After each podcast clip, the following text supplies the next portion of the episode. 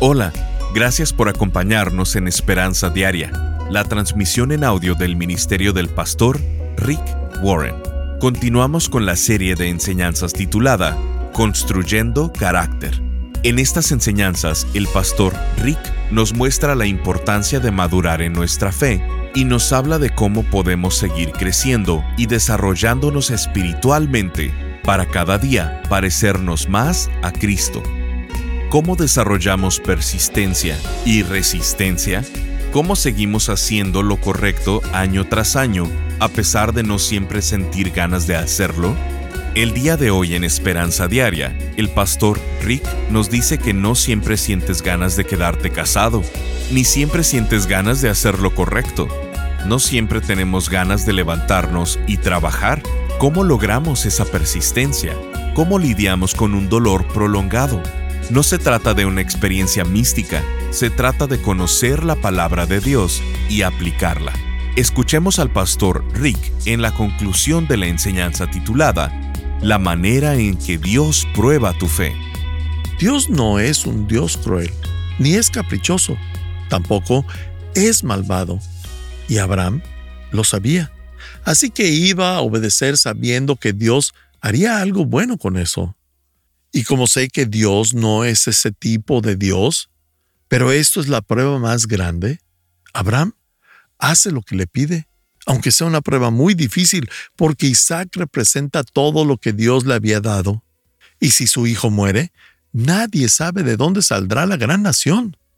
Pero una respuesta natural, desde nuestra perspectiva, es decir que es totalmente injusto. ¿Alguna vez lo has dicho? No es justo. Pero permítanme decirles algo. Amigos, la vida no es justa. ¿Quién les dijo que era justa? Esto no es el cielo, estamos en la tierra y aquí la vida no es justa porque está llena de pecado, de tristeza, sufrimiento, maldad y lo que quieras nombrar. Tú mismo y todos aquí hacemos cosas que no son justas. Y Dios puede hacer que la vida sea justa para todos, solo nos quitaría nuestro libre albedrío. Y ya está. Pero Dios le pide a Isaac como un sacrificio, a su hijo, y mientras nuestra respuesta es de sorpresa, porque ¿cómo puede pedir eso Dios? En Hebreos 11, 17 y 18, vemos que fue por la fe que Abraham ofreció a Isaac en sacrificio cuando Dios lo puso a prueba. Abraham quien había recibido las promesas de Dios, estuvo dispuesto a sacrificar a su único hijo, Isaac. Aun cuando Dios le había dicho, Isaac es el hijo mediante el cual procederán tus descendientes. Y esta es una de las historias más desgarradoras que vemos en las Escrituras. Abraham confía en la bondad de Dios y sabe que Él hará un camino. Y como les menciono, va a ser la prueba más difícil en su vida. Cuando Dios te ha dado un sueño, te pregunta si prefieres el sueño o si lo amas más a Él. Te pregunta, ¿confías en mí? Porque si quieres lograr ese sueño más de lo que quieres o amas a Dios, tengo que decir que has hecho un ídolo de ese sueño. Y sabemos, Dios es un Dios bueno. Así como también sabemos que hay muchas capas en esta historia. Por ejemplo, sabíamos que Dios ya sabía miles de años atrás, cuando Abraham nació, y ya sabía lo que iba a hacer con lo que le pidió a Abraham.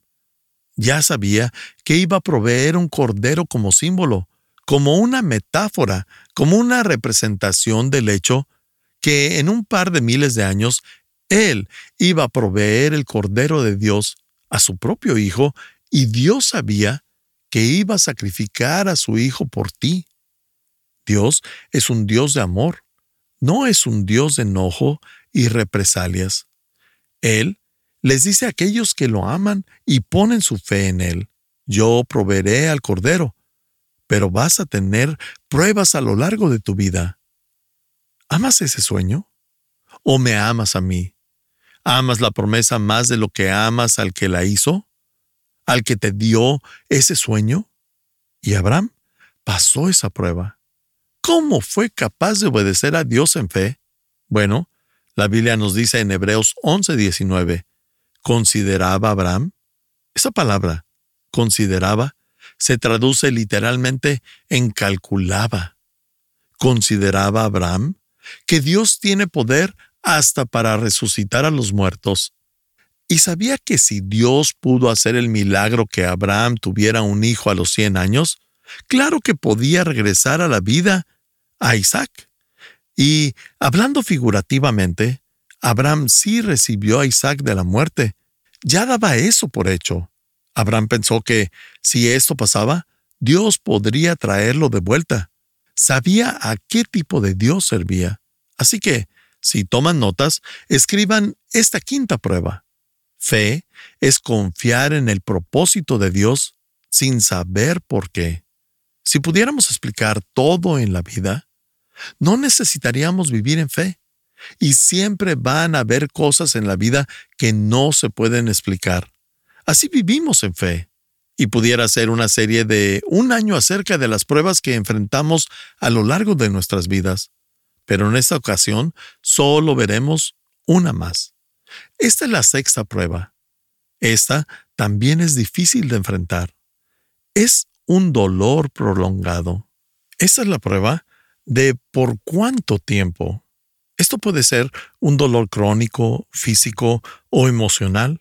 También puede ser un dolor espiritual o incluso un dolor crónico de alguna relación o financiero.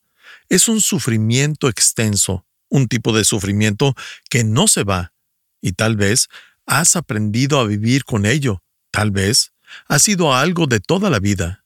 Eso también es una prueba. ¿Cuánto tiempo más, Señor? Muchos profetas en la Biblia hablan de esto y le preguntan a Dios, ¿cuánto tiempo más? ¿Cuánto tiempo va a continuar esto? Un buen ejemplo de esto es Moisés. Él tenía una persistencia increíble, lidiaba con el dolor frecuentemente, y su vida está dividida en tres pasajes. 40 años siendo parte de la corte del faraón, aprendiendo a ser alguien en la vida, y luego 40 años en el desierto vagando y aprendiendo a ser nadie, y al final 40 años guiando a un grupo de llorones a cruzar el desierto. Lidió mucho con las críticas, con el conflicto, con enormes malentendidos y con mucho dolor. Él tiene todo el derecho de preguntarle a Dios, ¿cuánto tiempo más? En Hebreos 11, 24 al 26, Moisés renuncia a todo lo que nosotros tratamos de conseguir toda la vida, fama, fortuna, placer, posesión y posición. Él era el hijo de la hija del faraón. Eso significa que Moisés era el nieto de la persona más poderosa del mundo en esa época. Vivía en la cima de lujos y renunció a todo eso para guiar a una enorme cantidad de esclavos y cruzar el desierto. Él renunció a esas cosas que nosotros pasamos nuestra vida entera buscando. El estatus, el salario, el sexo, la pasión, la posesión y la posición. Ahora es el sueño americano y él renunció a eso.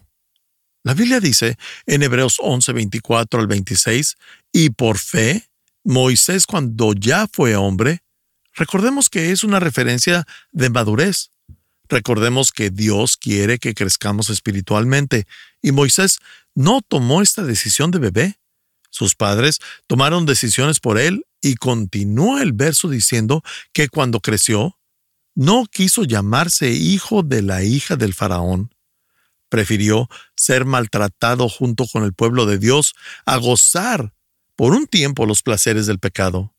Consideró de más valor sufrir la deshonra del Mesías que gozar de las riquezas de Egipto, porque tenía la vista puesta en la recompensa que Dios le había de dar. Y sabemos que nuestra cultura nos dice que basemos nuestras decisiones en nuestros sentimientos y que vivamos diciendo que si se siente bien, hazlo, y si no se siente bien, no lo hagas. Y la mayoría de las personas así toman sus decisiones, basándose en qué tan bien se siente hacer algo o qué tan mal se siente. Pero no todo lo que se siente bien es bueno, y no todo lo que se siente mal es malo. Tus sentimientos te mienten todo el tiempo. Te dicen que las cosas son mejor o peor de lo que en realidad son. Tus sentimientos mienten. Eres manipulado por tus propias emociones. La verdad es que no siempre siento que debo ser amable con los demás. Y todos piensan que soy muy simpático, pero no siempre soy una persona amable. No siempre tengo ganas de ser amable. Y esto nos pasa a todos. A veces me siento gruñón. O estoy de mal humor. A veces quiero ir a mi casa y meterme a la cama, no siempre siento ganas de enseñar. De hecho, si solo predicara las veces que siento ganas de hacerlo, o les hablara solo cuando siento ganas, serían muchas menos las veces que me escucharan. Sí, lo confesé, no siempre siento ganas de hacer lo correcto. ¿Y sabes qué? Voy a contarles otro secreto. No siempre siento ganas de ayudar a mi esposa. Cuando mis hijos están en casa, no siempre siento ganas de ayudarles a hacer su tarea. Yo odiaba hacer tareas, no me gustaba hacerlas y no quería que mis hijos ni mis nietos hicieran tareas. Así que, si eres un maestro, deja de encargar tareas. no, es una broma. Estás escuchando Esperanza Diaria con el pastor Rick Warren. Si quieres mantenerte en contacto con el pastor Rick, visita pastorricespañol.com y síguelo a través de sus redes sociales. Si quieres hacerle saber la manera en que estas transmisiones han tocado tu vida, escríbele a esperanza.pastorrick.com. El pastor Rick regresará en un momento con el resto del mensaje de hoy. Si te perdiste alguna porción de este mensaje, lo puedes escuchar a cualquier hora en pastorricespañol.com. La meta de Dios para tu vida no es hacerte feliz, millonario o que nunca tengas sufrimiento. La meta de Dios para ti en la tierra es que madures espiritualmente. En el cielo vas a ser feliz por trillones y trillones de años. La vida en este planeta es una etapa de crecimiento, es una etapa de desarrollo, y no todo funciona perfecto, ni todas las cosas van a salir como quisiéramos, porque Dios está más interesado en nuestro carácter que en nuestra comodidad. Él está más interesado en que cada día nos parezcamos más a Cristo, y la mayoría de las veces no crecemos en la facilidad de la vida, sino en las adversidades de ella. Por esto, el pastor Rick ha elaborado una serie titulada Construyendo Carácter. Esta serie de tres enseñanzas está dedicada a ayudarnos a comprender la manera en que Dios nos ayuda a crecer espiritualmente, simplemente contestando con claridad tres preguntas. ¿Cómo logro los cambios difíciles en mi vida? ¿Cómo y por qué Dios prueba nuestra fe? ¿Y cómo Dios usa mi trabajo para producir carácter en mi vida? Queremos invitarte a ser parte de este ministerio llevando esperanza al mundo hispano. Tu contribución económica de cualquier cantidad hace una diferencia trascendental en la vida de personas que logran escuchar estas transmisiones. Para contribuir, visítanos en pastorricespañol.com o llámanos al 949-713-5151. Como agradecimiento a tu aportación te enviaremos en formato MP3 de alta calidad descargable esta serie titulada Construyendo Carácter. Esto lo puedes hacer en pastorricespañol.com o llamando al 949-713-5151. Al estar ahí, te invitamos a suscribirte al devocional diario del pastor Rick y a enlazarte con sus redes sociales. Esto es en pastorricespañol.com o llamando al 949-713-5151. Ahora, volvamos con el pastor Rick y escuchemos el resto del mensaje de hoy. La Biblia dice en Hebreos 11, 24 al 26, y por fe, Moisés cuando ya fue hombre, recordemos que es una referencia de madurez. Recordemos que Dios quiere que crezcamos espiritualmente y Moisés no tomó esta decisión de bebé. Sus padres tomaron decisiones por él y continúa el verso diciendo que cuando creció, no quiso llamarse hijo de la hija del faraón, prefirió ser maltratado junto con el pueblo de Dios a gozar por un tiempo los placeres del pecado. consideró de más valor sufrir la deshonra del Mesías que gozar de las riquezas de Egipto, porque tenía la vista puesta en la recompensa que Dios le había de dar. Y sabemos que nuestra cultura nos dice que basemos nuestras decisiones en nuestros sentimientos y que vivamos diciendo que si se siente bien, hazlo, y si no se siente bien, no lo hagas. Y la mayoría de las personas así toman sus decisiones, basándose en qué tan bien se siente hacer algo o qué tan mal se siente. Pero no todo lo que se siente bien es bueno, y no todo lo que se siente mal es malo. Tus sentimientos te mienten todo el tiempo. Te dicen que las cosas son mejor o peor de lo que en realidad son. Tus sentimientos mienten. Eres manipulado por tus propias emociones. La verdad es que no siempre siento que debo ser amable con los demás. Y todos piensan que soy muy simpático, pero no siempre soy una persona amable. No siempre tengo ganas de ser amable. Y esto nos pasa a todos. A veces me siento gruñón o estoy de mal humor. A veces quiero ir a mi casa y meterme a la cama. No siempre siento ganas de enseñar. De hecho, si solo predicara las veces que siento ganas de hacerlo, o les hablara solo cuando siento ganas, serían muchas menos las veces que me escucharan.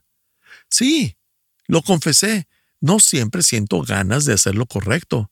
¿Y sabes qué? Voy a contarles otro secreto. No siempre siento ganas de ayudar a mi esposa. Cuando mis hijos están en casa, no siempre siento ganas de ayudarles a hacer su tarea. Yo odiaba hacer tareas, no me gustaba hacerlas y no quería que mis hijos ni mis nietos hicieran tareas. Así que, si eres un maestro, deja de encargar tareas. no, es una broma. Pero de verdad, no me gustaba hacer tarea. ¿Creen que los ayudé a hacer la de ellos? Sí. Y tampoco es cierto que siempre siento ganas de leer la Biblia, pero sé que me ayuda. Muchas veces no siento ganas de orar, pero me he dado cuenta que es cuando más lo necesito, cuando no siento ganas. Y eso es la fe, ser persistente y negarse a darse por vencido es seguir adelante sin importar lo cansado que estés. Si tomas nota, puedes escribir esto. La fe es persistir sin saber cuánto tiempo más. La fe es persistir sin saber cuánto tiempo más. Esa es la prueba más larga de la vida. Pero entonces, ¿cómo desarrollamos persistencia y resistencia? ¿Cómo seguimos haciendo lo correcto un año tras otro, a pesar de que no siempre siento ganas de hacerlo. No siempre sientes ganas de quedarte casado, ni siempre sientes ganas de hacer lo correcto. ¿Cómo logramos eso? No siempre tenemos ganas de levantarnos y trabajar. ¿Cómo lograr esa persistencia? ¿Cómo lidiar con un dolor prolongado? Haciendo lo que Moisés hizo.